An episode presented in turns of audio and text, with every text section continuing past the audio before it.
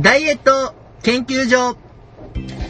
この番組、ダイエット研究所は、世の中にある様々なダイエットをリスナーの皆様と一緒に研究、検証することで、自分に合ったダイエットを見つけていただくプログラムです。ご案内は、主任研究員である私永井と、キッシーと半助です。よろしくお願いします。お願いいたします。パワーウィンドウ閉まったよ。はい。音が入ってますよ。あ、はい、入るの？これが。入りました。すいません。ということで、今週は、全員外からお届けのダやばいイエットやばい。研究所。えーアウトドア。はい、研究所を飛び出してっていう体で。そうだ。出張ですね。えー私が群馬でお仕事があり、えー長井さんと合流して、僕岸に一人ぼっちです。岸に繋いだんですが、岸もお外ということで、で、はい大丈夫？襲われたりしない？大丈夫、鍵閉めた。窓も閉めた、大丈夫です。そ、それでパワーウィンドウの音が入った。そう。寒いよ。なんか、声がねあ、れ？震えてる。あ、なんで？寒いから。寒さが伝わってますか？で車の中でしょ？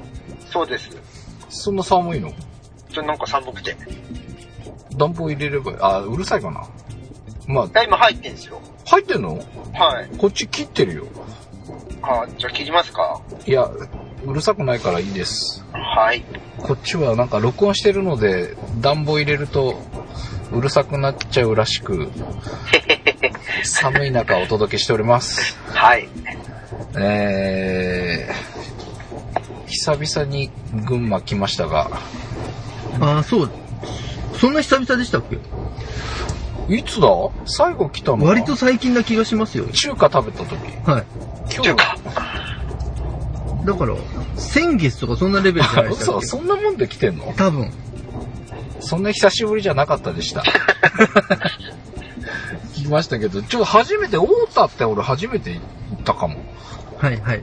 群馬県太田市。大田市から、えーこの長さ、長い事務所に来るのに、1時間半えまでかかってないか。まあでもそれに近い。いぐらいかかります、遠い。ね。あの、距離はさほどでもないんですけど、道路が要所要所が非常に詰まるんですよ。あー、なんか、一本道、一車線の道で結構車が多くて、そしてその車があの、右折をしたがる割に進みが悪いっていう。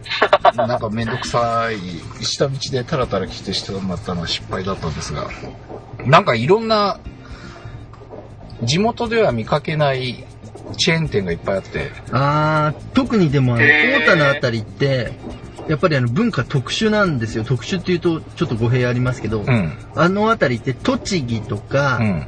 距離で言うとあの栃木の足利市とかああいったところが近いんですね。あーはいはいあと埼玉も近いので、うん割と群馬の中でも独自のお店とか、あと栃木とか埼玉にはあるけど、あんまり群馬の中で見ないねっていう お店も結構そうなんだ多いんですよ。へなんかね、洋麺亭とかいうスパゲッティ専門店とか、あ,、とお蕎麦屋さん多くない？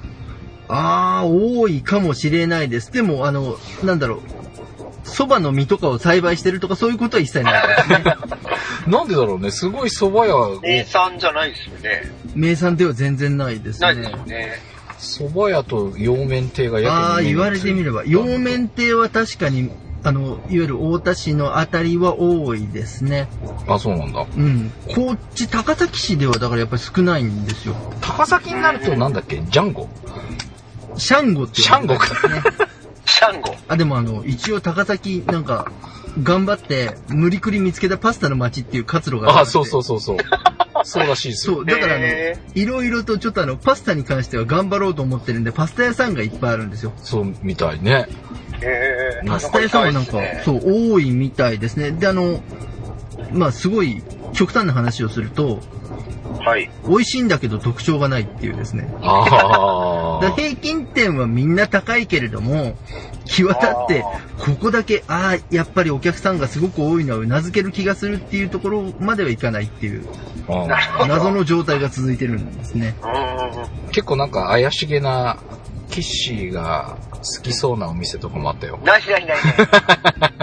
あの、大田市はあの、ですね、南一番街っていう繁華街が、まあ今ちょっと昔ほどの雪はない街なんですが、うん。まあ割と。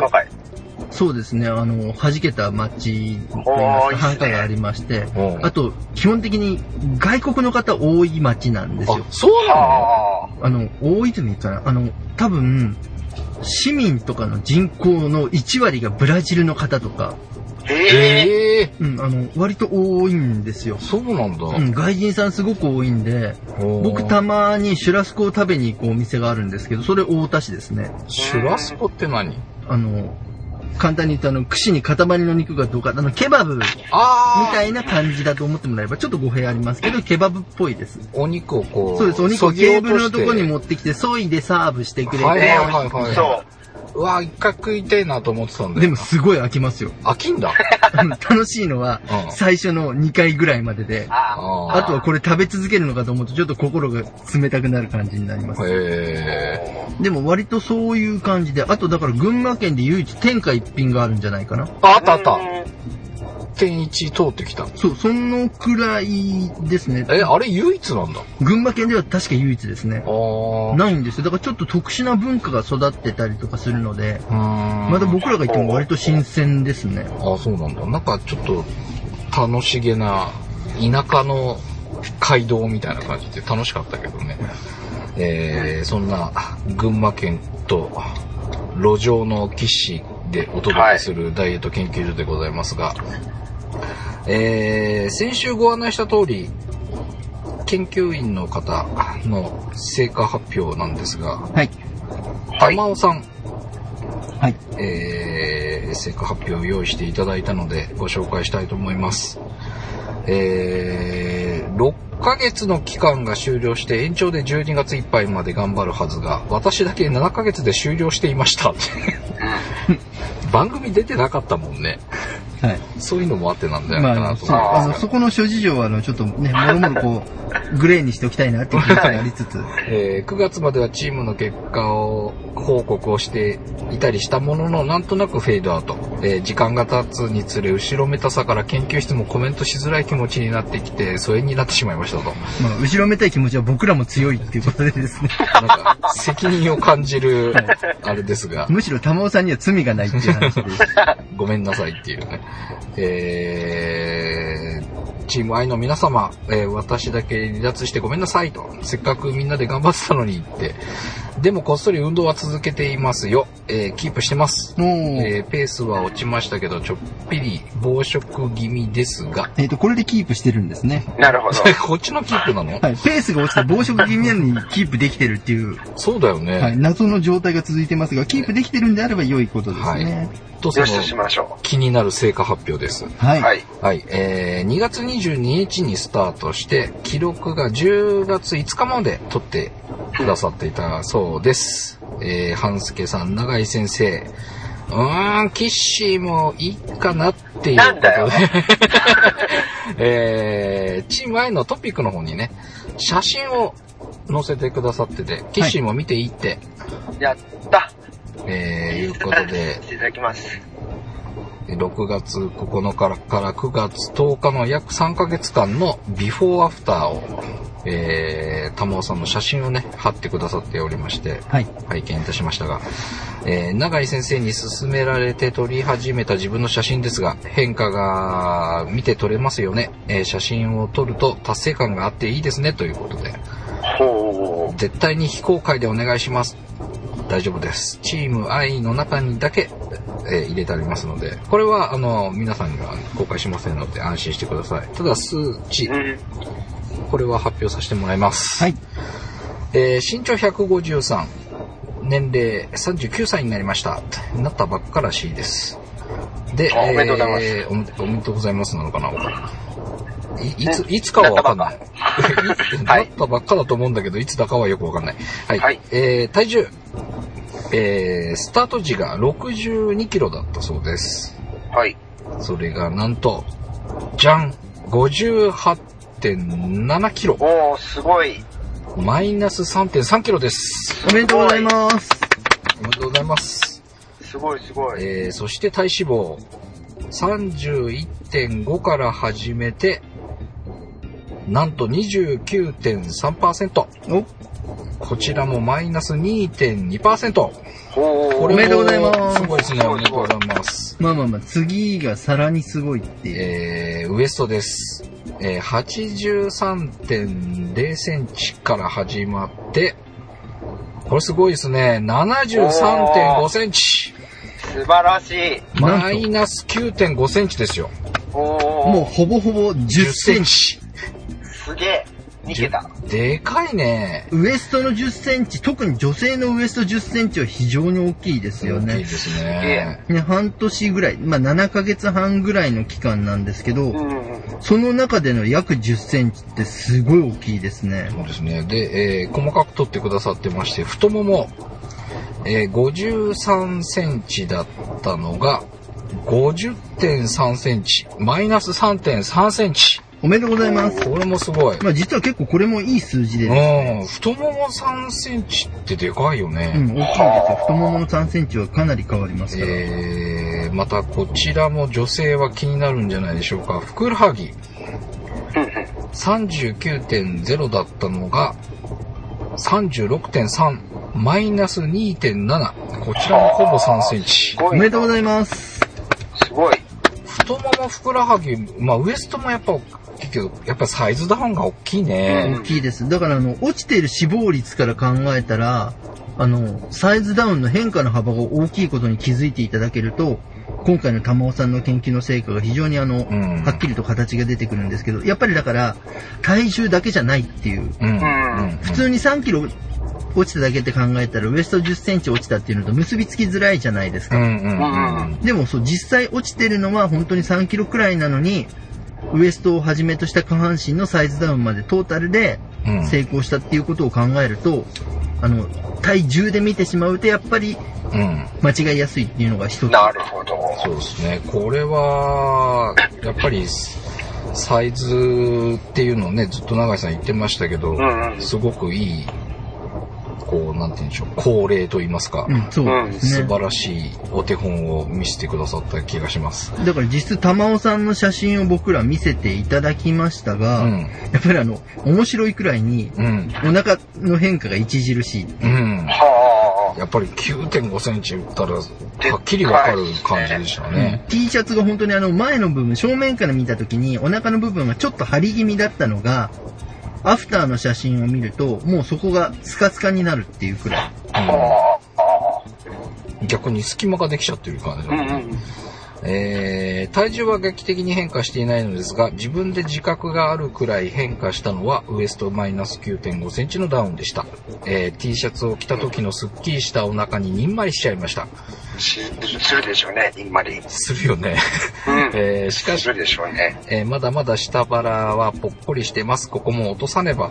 えーあと目標の下半身のサイズダウンはあまり成果は出せなかったです。ここは残念。いろいろ試したのですが結果出ませんでした。うん。いや、でも太ももふくらはぎこんだけ落としてるわねあ。の、十分十分出てるんですよ。うんうんあの、もしこれ以上をあ望むんだとしたら、うんあの、多分、自己流ではない方が健全だなと思う。うんなるほどまあでも、ここに満足せずまだ上を目指しているというところでね、えー、続けてくださるといいと思います。あと、はいまあ、写真を見る限りでは、あの、決して悪い意味ではなくてですね、うん。まだ落とし代はあります。うんうん。あの、落とし代っていうからちょっとあの、悪く聞こえる可能性はあるんですけど、要はあの、まだまだ体型が変化できる部分がありますっていう意味ですうんうんね。で、それに関しては脂肪を落とすっていうことができることでうん変わる部分と、うん。うん。あとちょっとやっぱり体の質を変えるっていうことで変わる部分と。があります。それこそ次のステップだ。そうです。で、わかりやすく話をしちゃうと、これ、玉尾さんの写真を見た上での話なんで、あの、うん見れてない皆さんはあくまでもあの、頭の中で玉尾さんを勝手に想像して考えてもらえるといいんですけど、基本的に上半身の脂肪はまだかなり落とせます。うんうんうんうん。というのが一つですね。で、うん下半身に関しては今度は脂肪を落とすっていうことよりも、うん。多分筋肉の質を変えること、あと関節を柔らかくすること、この二つでうん変わっていくはずです。えー、うわ、なんか、すごいな。ボディメイクの段階に入ってる人がまた一人ってこと？うん、そうですね素。晴らしい。役立ってる。だから、上半身が変わることによって、うん多分下半身の、うん特に足のうん。見た目変わるんですね、まず。うんうんうん。で、あと太さっていう部分で変えるには、うん中に詰まっているもののうん。質を変える必要があるんですが、現時点でまだ玉尾さんの足の筋肉がうん。かなり硬いはずなんですうんうね。ん。なので、それが柔らかくなること。あとはそこに付随している関節が当然やっぱり硬くなってるはずなので、うん。それが柔らかくなると、うん。自然に自分の体重を支えられるだけの筋肉の状態になるのでうんう、んうん。そのことによってバランスの取れた体が作られていきます。じゃあこれ、下半身のサイズダウンが、あの、思ったように出せなかったっていう、こう、印象があるみたいなんですけど、一旦上半身に目を向けてもらって、そこからその、付随して下半身が、もしかしたら成果に結びつくかもしれないっていうこと。そうですね。例えばもし僕のところに来て、今みたいなデータでこっからもう一回下半身を落としたいんですっていう話されたとしたら、うん。僕多分、まず上半身を落としましょうねっていう話をしますああ、そうなんだ。えね。で、あの、頭の中にクエスチョンが湧いたりとか、この人は私の話を一個も聞いてないんじゃないかって、まあ、大抵思われるんですけど、そうか。でも下半身を気にしてる人だと、その上半身っていう意識がいきづらいけー、ど、あもしかしたらそれが下半身につながる鍵になっているかもしれない。実はあの首のあたりまでの筋肉って、うん足の形とかなり密接な関係があるんですよ。うんうんだから下半身を落としたくて下半身をアプローチしてても、うん。うん。おのずと限界が来ちゃうんですうんうね。んだからそれを考えると実は玉尾さんのこの数字はかなり頑張ったっていうことが見受けられる数値なので、これ十分すごいんですよ。ーすごい。だ。すごいね。そう。すごいなので、あとは、うん。多分やっぱりじ自分の中で見つけ出した限界っていうところではあるので、うん。逆にこれ以上のことができると僕の仕事はなくなるって話になるんでこそこからはそう、多分ちょっと専門性を持ったところで、うん。アプローチをかけると挫折をしないでいくだろうなと。うん。いつかは行くと思うんですけど、うんうんその答えにたどり着くのに、うん。3年なのか5年なのか半年なのかがわからないっていう。ああ。それよりは道筋を知っている人に。アプローチを決めてもらったりとかできた方が、遠回りせずに。そうですね、早いっていうことですね。うん。で今から例えば考えてたら5月6月までの半年あったら結構変わるんですよ。うん。そうしたら女性だと薄着になる季節にまだ間に合うっていう。うんなるほど。はい。で、えーこれやっていただいた感想も書いていただいております。えー今まで続かなかったダイエットが成功した原因は早起きだと思います。早起き。ここだけ見るとあの、じゃあ早く起きたら痩せるんだって思ったら、はい。思っちゃった。思った。えーダイエットは空いた時間にではなく、強制的に時間を作るが良かったと。あここ大事ですこれね。ね、すごく目からそうだよねえーフルタイムで仕事をしていて子育て中と平日は多忙なのですが、今までより1時間早く会社に行って、会社でこっそり運動することにしました。偉い。すごい。ねえー後半は会社の人にバレてこっそりではなかったのですが、と書いてありますけど、えー運動の時間をタイムスケジュールに組んだことで、週5日を確保できて習慣化したのが良かったです。これすごいよすね。実はあの、ね、さらっと書いてくださってますけど、んなかなかね、皆さん思っててもできないことそうそうそうできないできない。絶対できない。なんとなくね、こう番組やってていろんな人の話も聞くし、自分も実際やってみて、多分これっていうのはあるんだよ。はいあの、早く行動して、まあこの会社でや、早く行って早く始めてしまうっていうところまであれなかったけど、あのー動いた後に代謝のあれが続くっていう永井さんの話があったじゃないですか。うんはい。それを聞いたら、仕事が終わって夜やるよりも、活動する前に動いて、それを引きなるほどずってね。仕事をしてたらば、相乗効果があるかなとかっていう思いはするんだけど、実際これ行動なかなかできないよね。そうです。あの、うんやりたいなと思ってても、実際に多分、朝ってもう今の時期寒いしなとか、お弁当作んなくちゃだしなとか、多分いろいろとんその行動をやらない理由は見つかるはずなんですけど、うんこれがきちんとできてたことが本当に多分玉尾さんが今回数字を出せたうん。一番大きい理由ですね。だから本当にあの、やろうと思ったことがちゃんとできたっていう。素晴らしいですね、これ、ね。あと会社の方が優しかったっていう。なるほど。これでもなんか、一緒にね、その、お仕事、仕事じ、就業時間だとまずいかもしれないけど、うん。みんなでこう、ちょっと早く来て、みんなでなんか楽しくできたりするといいかもしれないですけどね。も うほら、そうなるとなんか、どこか工場とかだとみんな集まって、終業前のラジオ体操とか始まるじゃないですか。まあ、それに近い感じにはなりますけど、でも本当にあの、これに関してはいろいろとね、環境をうまく利用できたっていうことと、うんちゃんとあの、そのために時間を作るっていうことを、うん。そうですね。意図的に成し遂げたっていうこと、これやっぱりすごく大事ですよね。ね結局やりたいと思ってても、あの、何かアプローチをしなければ、うん体は絶対に変わらないわけで、うん。その中でできることをちゃんとやってみたことが結果につながったっていうのは、うん。素晴らしいと思います。うん、これはすごいなと思いましたが。で、えー運動内容ですが、主にエクササイズ DVD を中心にカービーダンス15分のみから始めた運動量を増やして、えー最終的には物足りなくなり、ハード系エクササイズ、ヒップポップ ABS でいいのかあ、なこれアブスです、ね。アブス？はい。アブス。ヒップホップアブス45分45分。をしたり、並行して週1回のプール、これは休日に子供と遊び行く感じでということですが、されていたようです。まあでも運動量3倍になったっていうことですからね。すごい。しかも単純な3倍じゃなくて、なんでしょう、運動のレベル、内容が上がっていった中で、うん運動時間も3倍っていうのは非常に、ハード系エクササイズって書いてありますもんね。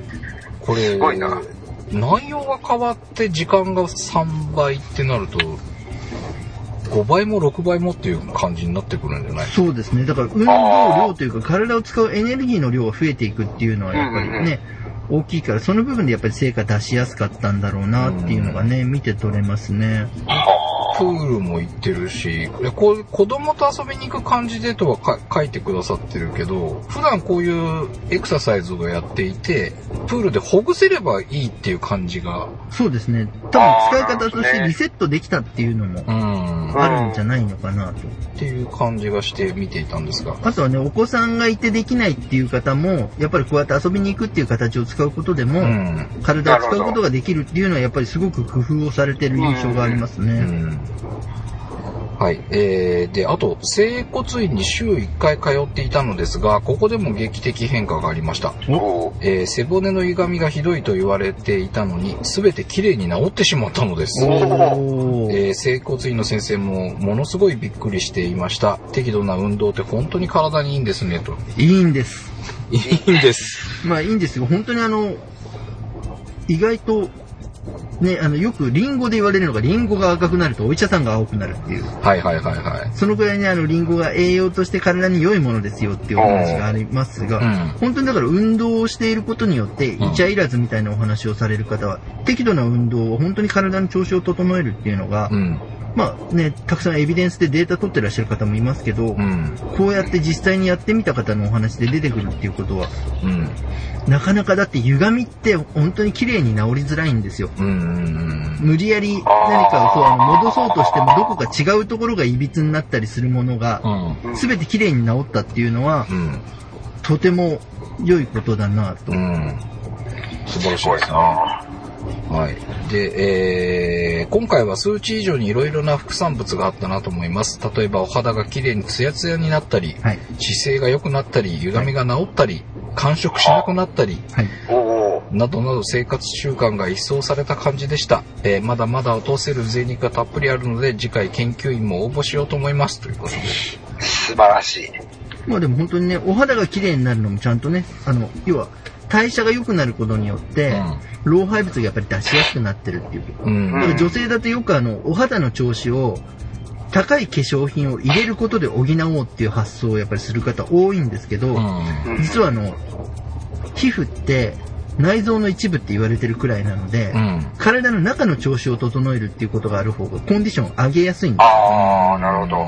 す。なので、老廃物がきちっと出る体っていうのは、お肌の調子も当然良いっていうお話でう、。うんん。で、やっぱり運動していくことによって姿勢が良くなったっていうのは代謝を上げることにつながったでしょうし、うん。そのことによって歪みが治ったり、で、感触しなくなったっていうのは、やっぱり自律神経のバランスが、コントロールうまくされてる体になってきたっていうことですからうね。ん。だからあの、痩せたっていうことももちろんですけど、実は健康な体を手に入れたっていうのがうん。う、ん。玉尾さんにとっては実はとても大きくてですね、うん。だこの健康を手に入れた体で、痩せるためのことを今度ガツンとやるっていうのがう、ん。実はとても正しくて、順番のうん。なんだろう、良いアプローチって言ったらいいんですかね。あだからすごく、あの、今、いいコンディションに仕上がっているので、あ。うん。こっから動いたら結構面白い感じで落ちるんですよ。うん。だからぜひちょっとあの、ここからもう一頑張りして、うん。上半身とにかく落とすアプローチをする。そうすると下半身がついてくるっていうことを覚えておいていただけるといいなっていう。うん。素晴らしいなはい。えー、最後に永井先生、お忙しい中、毎週チーム愛にコメントをくださり、的確なアドバイスをありがとうございました。すごく励みになり、ちょっぴり厳しかったりするコメントが楽しみでもありました。えー自分では気がつかない部分も多々あったのですが、軌道修正することができたのは先生のおかげだと思います。ということでいただきました。ありがとうございます。ありがとうございます。ありがとうございます。あの、そうですね、あの、正直な話をしてしまうと、んすごい、あの、すみません、今からいやらしい話をするのに、ちょっと苦手な方は目をつむっていただいてというか、耳を塞いでいただいて、うん。あの、僕結構見えてたんですよ、こうなるのは。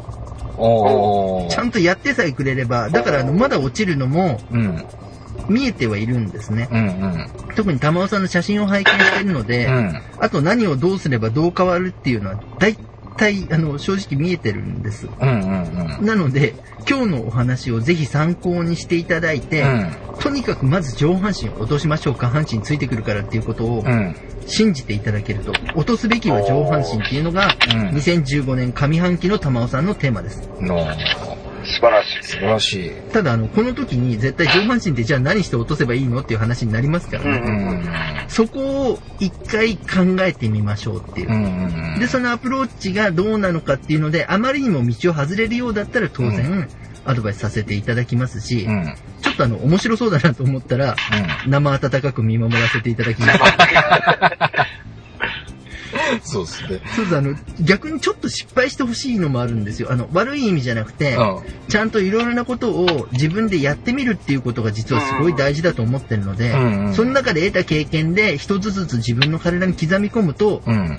いわゆるリバウンドの防止になるのでっていう意味なんですね。あとは、あの、やっぱりね、すんなり行く方ばかりだと面白くないじゃないですか いや、生かしてあげようよ。悪い意味じゃないんですあの聞いてくださってる方もやっぱりいろいろとドラマがある方が楽しいので、玉尾さんがそのドラマを作ってくれるといいなって思ってるっていうことですよ。もうなんか、番組のために、一回失敗しろって言ってるような感じがする。ですね。大丈夫です。あんまりにも的外れだったらそれはちゃんと止めますかあ、ら、はい。そちょっとそれは、あの、面白いからやってみた方がいいなと思うことはぜひでもやっていただきたいんですよ。いいのか、それ。ほら、研究所だからやっぱりある程度、面白いことを試していただきたいのはあるんです。だからもうはい正しいことも大事なんですけど、うん。なんかあの可能性を探るっていうことは、やっぱりね、研究のテーマの大事なところってそこじゃないですか。まあそうですねそうで。すそうね、あの、はいね、すべての行動が未来を作っていくということなので、うん玉尾さんが人からちょっと面白いと思われることでも、成功する道しるべになる笑ってるよ、な。なんか今ちょっと。ちょっと笑ってるけど大丈夫なのか？そうやってほらみんな歴史を作ってきているので、うん玉尾さんがこれから道を開くかもしれない。なんかさ、すげえ後半、中井さんベタ褒めして持ち上げてくれたのにさ、大丈夫？なんか一気に落とした気がするけど。っていうか、あの、本当に面白いことを誰かにしてほしいなっていう気持ちもちょっとあるので、玉尾さん一回成功してるからちょっとぐらい寄り道してもらっても大丈夫かなっていう。ぜひ寄り道してネタを提供してください。そうなんです。あの、それでダメだったら、早期に修正かけますんで。ああ、なるほど。えフォローはちゃんとすると。そうです、そうです。はい。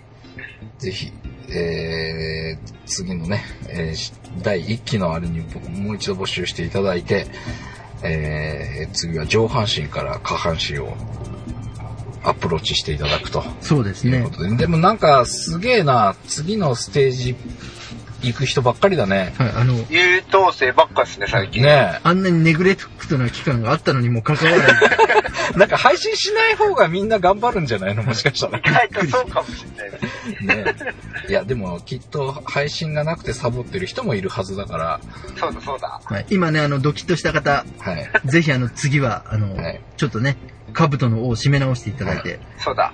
大丈夫です。あのーあ僕も一緒です。多分僕も今ドキッとした人たちの仲間だと思います。まあまあまあ、でも動いてた方がやっぱり体の調子がいいっていうのは事実だと思うんですよね。うん。でもこの。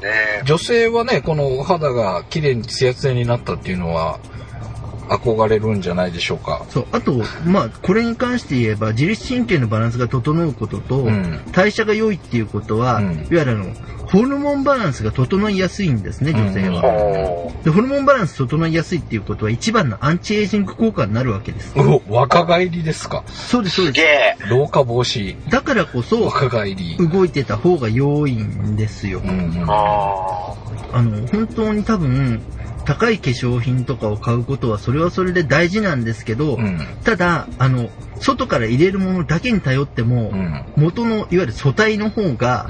機能が低いと十分にうん。反応してくれないわけです。うん。だからちゃんと体の方もある程度のレベルまでうん持っていけた方が、うん。例えばね、お互い化粧水とかでも効果を発揮しやすくなるわけです。うん。だからなるべく体の性能を少なくとも本来の状態までは持っていっておきましょうよっていうのが、やっぱ一番大きいですかね。必要以上に性能を上げなくてもいいですけど、うん。でも本当はこのぐらいまでできるのにっていうところまではやっておいた方がうん。なるほど。良いかなと。ね、あのー食べないで痩せるみたいなのだと、このツヤツヤじゃなくてボロボロになるっていう話もありましたもんね。そうなんでね、やっぱりそういう時って油足りてないこと多いので、油。油。おオイリー半助としてはすごい羨ましい。足らないって。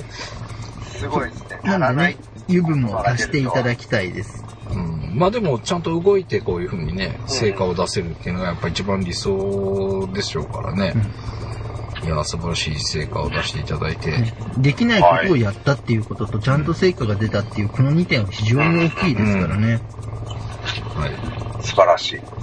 い。ぜひ、一気にの研究になっていただいて、皆さんに、なんて言うんでしょう、こう、力になるそうですねレポートをまたバンバン上げていただければ。そう、先頭を切っていただく推進力と、笑いを提供していただく余裕と、ネタも忘れずに。もうなんか完全に面白いこと一個してくださいってオーダーかけてるみたいです。いや、あの、良いんですよ。あの、あんまりにも、あの、とんでもなかったら本当にね、何度も言いますけど、修正しますから、うん。なんかあの、こういうことをしてみたら落ちるんじゃないかなっていうのを、一回自分で仮説を立ててみてもらえると、うん。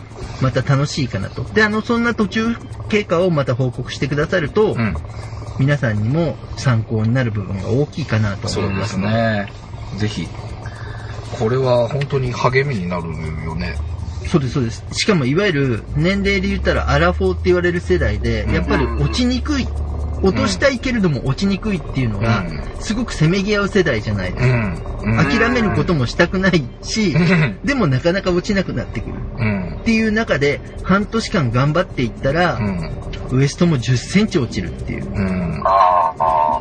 非常にあの、ね、いわゆるアラフォーの星って言い方するともしかしたら怒るかもしれないですけど、でも本当、フルタイムで働かれてて、お子さんの子育てもされてる中でこういうふうに時間を作って動いてっていうのがすごいよね。そう。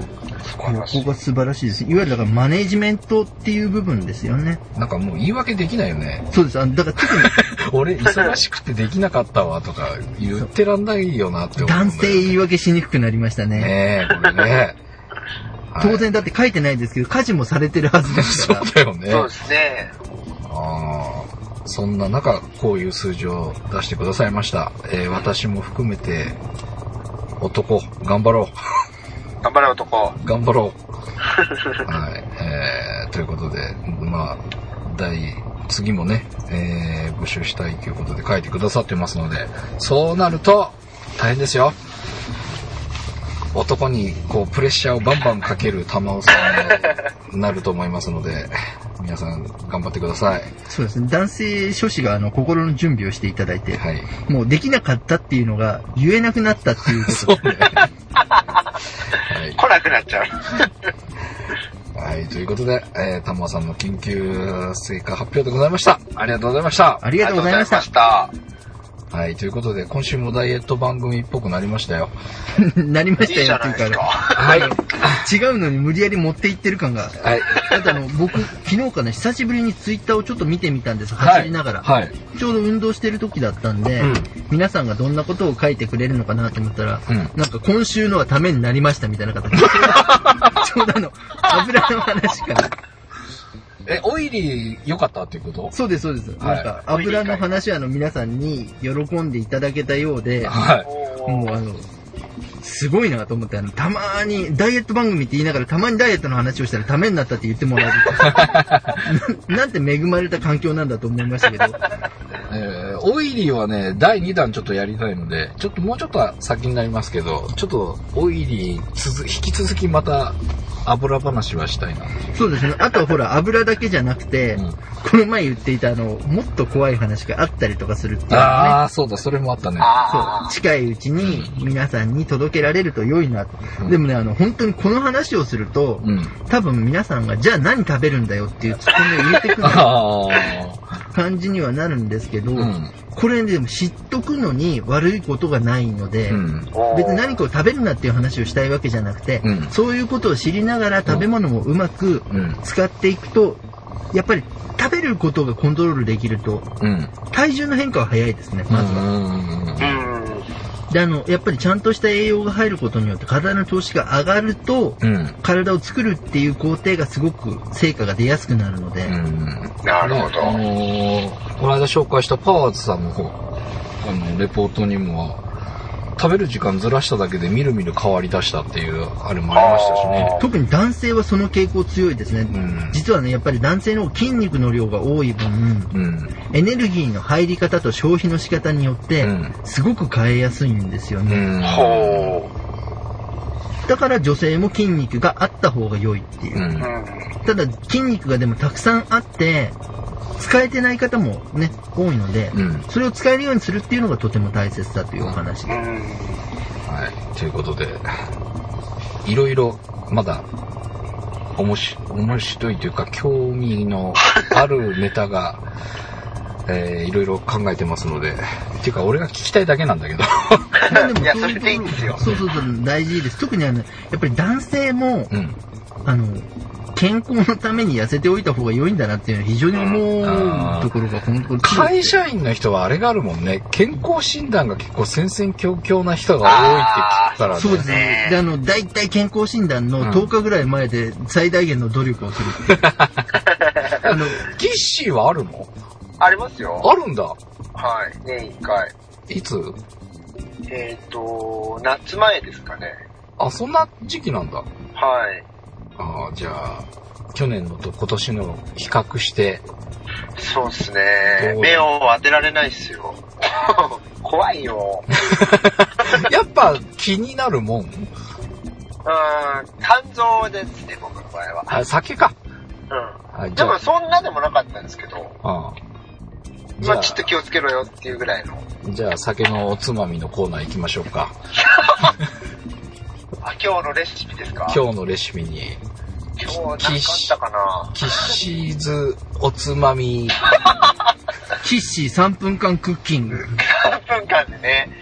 えーっと、いや、こないだ、半助さんがね、まあその、オイリーの話してて、うん。あオイリーの話じゃないか、あの、ほら、あの、サラダにツナマヨで、あ、うん、うん、その話を聞いてからね、うん。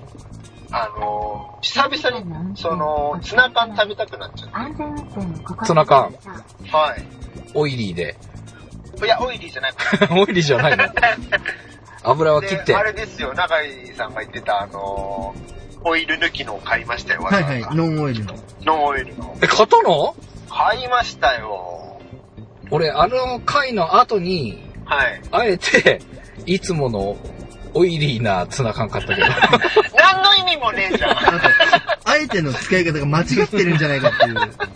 せっかくあんなに危ねえよって話してた。何をあえたんだっていう話になってま本当ですよ、もで、で、買って、はい。う。なんだろうな。それと、うん、残り物の野菜で、うん冷蔵庫にあった、うん、玉ねぎが半分、うん。えーキャベツが4分の1、おう、人参が半分。おう、で、えっ、と、冷凍の。シーフードミックスあるじゃないですか。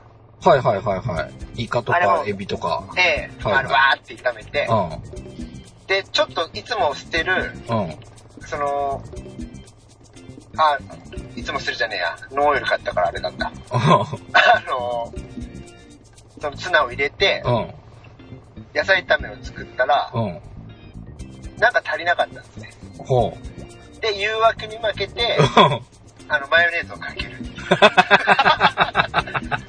意外と美味しかったです。何のクッキングでも何でもない、普通のただの野菜炒めなんですけど。うん。え、野菜炒めにマヨネーズなの？いや、だからね、そのツナにあ合うじゃないですか。はいはいはい。だからこう、シーフードで攻めようと思って。はいはいはいはい。で、基本塩コショウと、うん。あの、なんだっけ、あの、うちあの、白だしがあるんですね。はいはいはい。それをシャって入れるとちょっと美味しいんですけど、うん。なんか味気足りなくて、うん。で、お醤油とかいろいろ試したんですけど、うん。ダメで、で、なんか、油があるとコクが出るみたいな話。はいはいはい。ラーメンの小袋捨てるっていう話で。うん。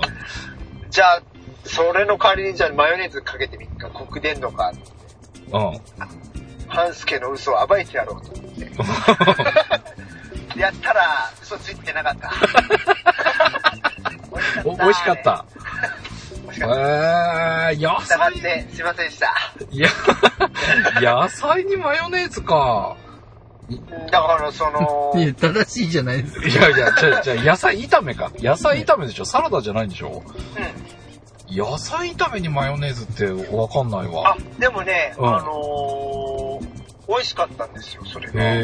だから、ブワーってかけないですよ。うんうんうんうん。ちょびっとこう、あの、なんていうかな、例えるなら、あの、お好み焼きにかける感じ。はいはいはいはい。シャシャあの、細いのでピッピうんうんッピッピッピッうんうんうん。あれを、なんていうかな、ピピピピってやっただけです。それ何食べるときにかけたの？それ食べてて、うん。なんか、コク欲しいなってなって、へオイリーキッシーになってやろうと。その日は。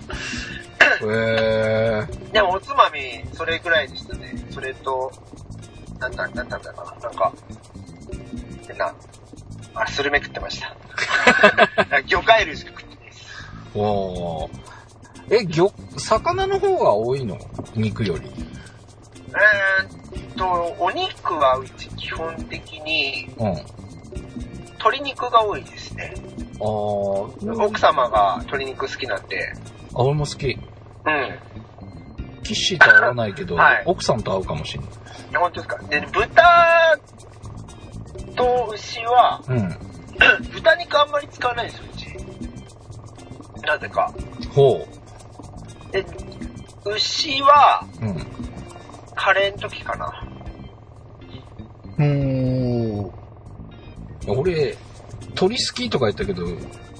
牛も豚も好きだった。全部？肉が好きなんでしょ？あら基本的にあの、奥様が作ってくれる時っていうんですか、その、うん土日うん。暇で、うん。なんかおつまみ作ろうかって言ってくれる時は、うん。リクエストはやっぱりお魚が多いですね。ああ、そうなんだ。え、じゃあ、キッシー自体、肉か魚選べたら魚取るの？うーん魚っていうか、うん。痛風気をつけろよって話になるんですけど、うん。魚卵っすね。あ魚卵がきですね。それやばいよ。やばいっすよね。やばい。俺もやばいんだけど。うん魚卵つってもたらこと明太子ぐらいしか食わないんだけど。つってもって言ってもやばいのはやばいからね。でイクラとかほら、魚卵って言うとイクラとかさ、あと、そうですね。まあ、そのあたりか。ああいうものっていう。あ、あれ、あれっすよ。カレーの、小餅カレーか。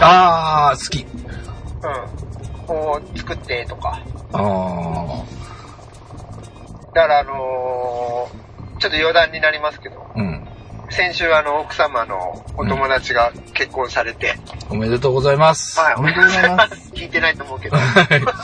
あのーで、奥様だけ、あの、結婚式に行ったんですね。はいはいはい。で、あの、引き出物の、今カタログが多いじゃないですか。あ、選ぶやつね。はい。持って帰ってきてから好きなのをそうそう、選べるはいはいはいを。見てて、うん。で、まあ、ご祝儀は家計から出したんで、うん。あの、じゃあこれ、引き出物を選んでいいよって言ってくれたんで、おうもう、一目散に魚卵セットですよ。ええそんな好き？大好きですね。いや、俺も好きだあけど。と、うんなんだろう、アンチョビとか好きです。あのなんか川田も好きよね。ー、塩辛いの好きなんで、あアンチョビとか。あ。アンチョビって、長井さんがバーニャカウダ作るときに入れるやつ？まあ、そうですね。バーニャカウダに入ってるんですね。あの、僕へー僕のオリジナルレシピではないんで。美味しいよ、長井さん作ったやつ。えー、食べたいです。俺作ってあげようか。いや、長井さんがちょっと今何かのやりとりがおかしかった。僕が作ったら美味しいっていう話なのになんで俺作ろうかっていう話をしたのかが。なんかね、はい。前にイベントで渋谷でやった時に、作り方を教わったから俺も作ったんだけど、長井さんが作ったのと明らかに違ったのね。はい。食べた人も明らかに違うって言ってた。クレームじゃないですか。まあ、もともとね、あの、バーニャカウダがいいですよって勧めて実際にじゃあ出しましょうって話をしてたからっていうのがね、うん。もともとだから僕発信だったんで、それは致し方ないかなとは思うんですが。なるほど。バーニャカウダって知ってた？いや、何ですか？それ、今聞こうと思ったんですけど。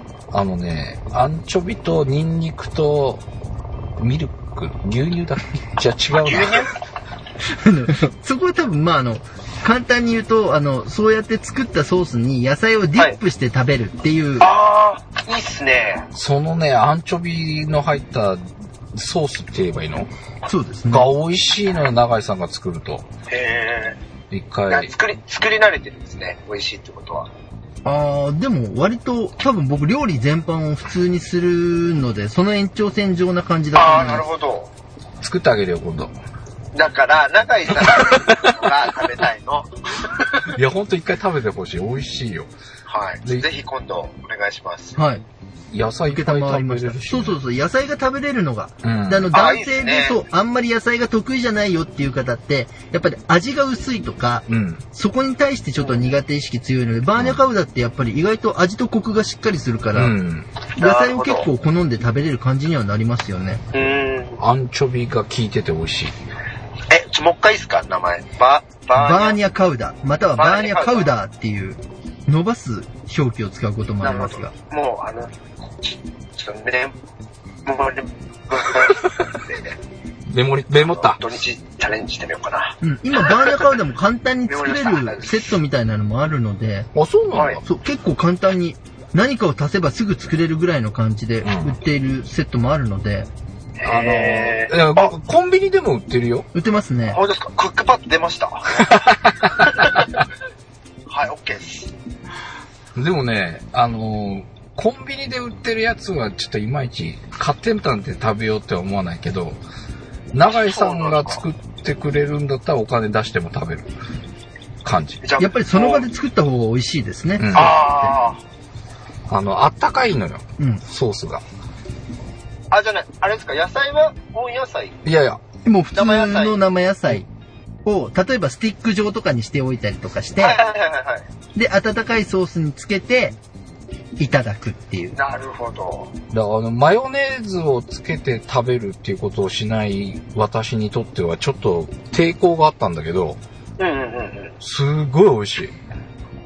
また食べたいんだけど、ソース作るの、ず大変は大変よね、あれ。ちょっと手間かかりますけどね。うんなるほど。だからまあ、やっぱり手間の分は味が上がるからうん野菜いっぱい食べれるっていう。ああ、もうこれ決まりっすね。土日試そう。美味しいよ。うん。バーニャカウダはいいと思います。あと、今だと、本当にそれこそキューピーさんとかから、うん。ディップ専用のソースみたいなのが売ってるんですよ。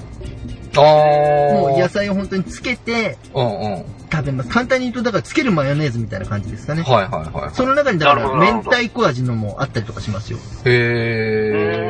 いや、でもやっぱ永井さん、もう一回作ってもらった方がいいな。はい。じゃあ、あの、皆さん、それぞれ材料をお持ち寄りいただいて、承知しました。